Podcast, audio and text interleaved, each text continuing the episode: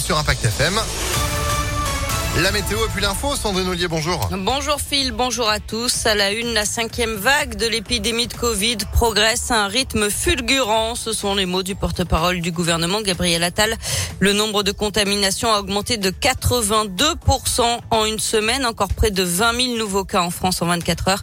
Plus de 8 000 patients hospitalisés. Le taux d'incidence dans le Rhône dépasse maintenant la barre des 200 cas pour 100 000 habitants. 190 pour l'Isère où le port du masque est redevenu obligatoire en extérieur depuis ce week-end. Le début d'un procès à Lyon aujourd'hui. Six personnes soupçonnées d'un braquage de fourgon en Suisse et arrêtées en 2017 en France. Le butin avoisiné les 40 millions d'euros. Le procès doit durer 10 jours.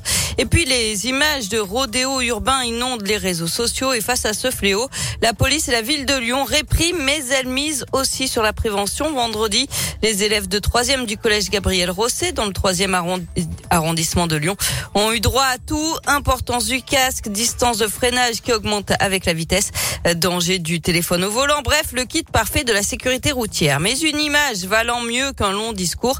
Une société spécialisée à reconstituer devant eux un accident. Quelques jeunes devaient ensuite effectuer les premiers secours. Le reportage de Johan Paravi. Il y a d'abord le choc impressionnant. Une voiture vient de percuter un scooter à 50 km heure. Le mannequin est au sol. Le chauffeur, il n'était pas blessé, lui, on est d'accord? Non, il Ok. Il a jamais été conscient, la, la victime Non, jamais. Les pompiers arrivent enfin. Amy, élève en troisième, a effectué les premiers secours. L'année dernière, elle a suivi une formation sur la sécurité civile. Et après la théorie, elle vient la pratique. Pour nous, c'était important pour montrer déjà ce que nous avons appris l'année dernière. Aussi, bah, pour sensibiliser. Peu importe notre âge, on peut aider dans la vie. En face, derrière la barrière, sa camarade de classe, Diaoumba, se souviendra de sa matinée, tout comme les quelques 160 élèves qui ont assisté à cette reconstitution. Quand la moto elle a été percutée, je m'y attendais qu'elle allait être percutée, mais le fait de le voir encore, ça m'a encore plus choqué en fait. Et du coup, je me suis dit, les gens qui perdent leurs proches, euh, ça fait trop de la peine en fait. Car oui, à une telle vitesse, et malgré les premiers secours, la mort du conducteur du scooter est presque assurée. Et la ville de Lyon prévoit déjà deux nouvelles matinées comme celle-ci, avec cette fois des collèges du 8e arrondissement. Allez, on passe au sport avec du foot et cette nouvelle soirée noire pour la Ligue 1. Le choc entre l'OL et l'OM a été définitivement arrêté après que le Marseillais Dimitri Payet ait été touché à la tête par une bouteille lancée par un spectateur de l'OL. L'homme a été interpellé et placé en garde à vue. Reste désormais à connaître la sanction dont pourrait écoper l'OL.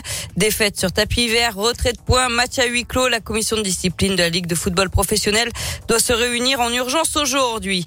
En basket, l'Asvel termine sa semaine marathon sur une défaite. Les Villeurbanais n'ont rien pu faire face aux leaders du championnat. Ils ont été battus 85 à 64 par Boulogne-le-Valois hier soir à l'Astrobal. Et puis, coup de chapeau aux 15 300 participants du marathon du Beaujolais avec plus de 50% de coureurs déguisés. Une ambiance festive et sportive dans le vignoble ce week-end. 30 animations, 35 orchestres, 15 ravitaillements, 18 dégustations et 10 châteaux traversés au cœur des crues du Beaujolais. Eh ben voilà, après l'effort, le réconfort. Merci beaucoup Sandrine pour l'info. Vous êtes de retour à 9h30. À tout à l'heure. Allez, 9h04, c'est la météo.